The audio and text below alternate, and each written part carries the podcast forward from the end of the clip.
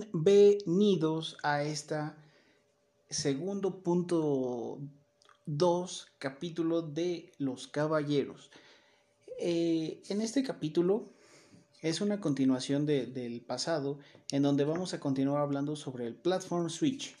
Eh, esta vez tengo dos invitados nuevos, que es el doctor Alan Trejo y la doctora Berenice Calderón. Eh, ambos van a estar hablando o discutiendo sobre este tema en particular. Así que eh, espero lo gocen, lo disfruten y comenzamos.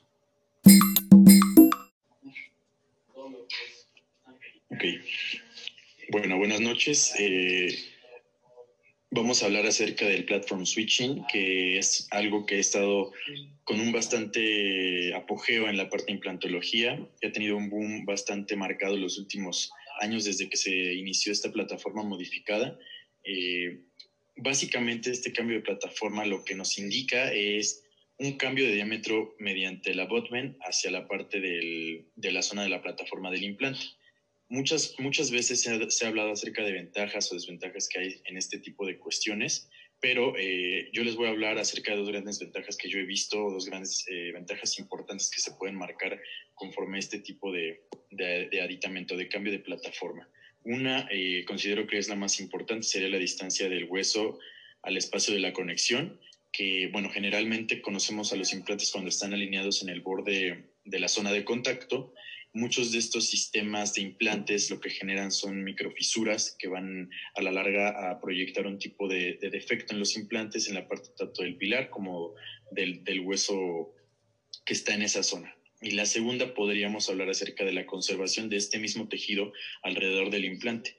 Esto, eh, bueno, se debe en sí en gran parte al diseño del cambio de la plataforma que representa la parte supracrestal de las fibras de lo mismo, que lo conocemos como Tanarrow, y este, la ventaja también que tiene sobre la, la, la conservación del hueso subadyacente, ¿sale?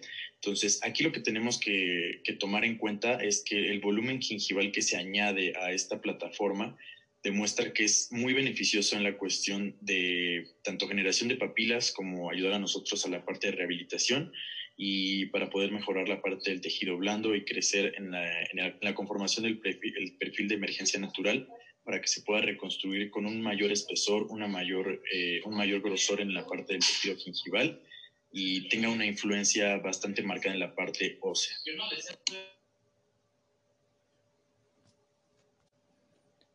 Perfecto, Alan. Muchas gracias. Gracias por esa, esa aportación. Y ahora vamos a continuar con la doctora Berenice. Bueno, buenas noches a todos. Pues sí, como bien lo dijo el, el doctor Alan eh, hace unos momentos, pues esto está como en auge, a pesar de que sí lleva unos cuantos años. Eh, todo esto creo que se debería de, de, separar como en mitos y realidades. Eh, una cosa es como lo que nosotros leemos en un libro, en un artículo, el, lo que se consensa, ¿no? Y, y a lo que llegamos. Y otra cosa es pues ya en la práctica profesional. Considero que es muy importante que nosotros tomemos en cuenta las características de este cambio de plataforma para que, no solamente para las eh, rehabilitaciones en un sector anterior, que es un, un sector eh, pues que sabemos que es de alta estética, de alta exigencia, sino que eh, también es bueno tomar en cuenta para qué, para los beneficios que no vamos a ver eh, clínicamente, es decir, que hay en la parte de abajo de la encía. Eh, como lo mencionaron, pues sí, este, este cambio de plataforma se hizo para evitar que la cresta migrara. Como sabemos, obviamente cuando, cuando se coloca un implante va a haber un recambio óseo. En el recambio óseo pues tiene que ver con la osintegración de nuestro implante y siempre va a haber una pérdida. Entonces, la finalidad principal de este cambio de plataforma es hacer que eh, se pierda lo menos posible, es decir, que la cresta se mantenga lo más arriba que se pueda, porque sabemos también que esta misma cresta va a ser el soporte de la mucosa. Si nosotros no tenemos una altura de cresta pues suficiente hablando de una zona estética, eh, lo que va a suceder es que el perfil de emergencia que nosotros creemos no va a tener un soporte real, entonces no vamos a tener eh, una, una, verdadera estética, una naturalidad en nuestro perfil de emergencia. No va a parecer que nuestra corona emerge de la mucosa. Considero que em, este tipo de, de, cambios y modificaciones que se hacen en, el, en la parte más coronal del implante deben de ser como muy tomadas en cuenta para hacer todo tipo de rehabilitación. Eh, aunque sea en sector posterior, creo que la naturalidad y el éxito de toda rehabilitación, a mi parecer, a mi entendimiento y a mi gusto, debe de ser una prótesis ideal, aquella prótesis que se vea natural, es decir, que una persona no se dé cuenta que es una prótesis.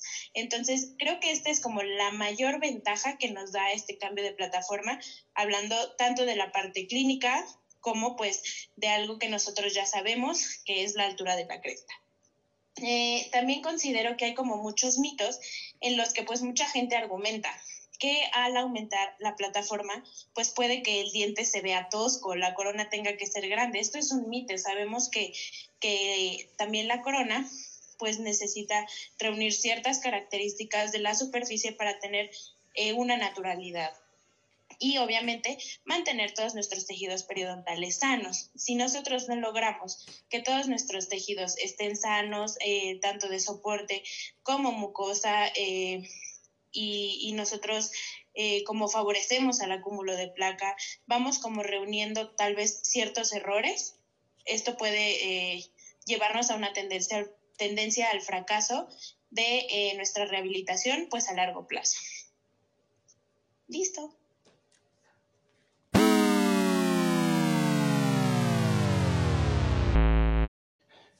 Perfecto, muchas gracias doctora Berenice.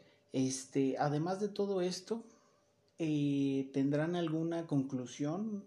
Eh, ¿Cuál sería su opinión ante este, este tipo de, este tema en particular, vaya?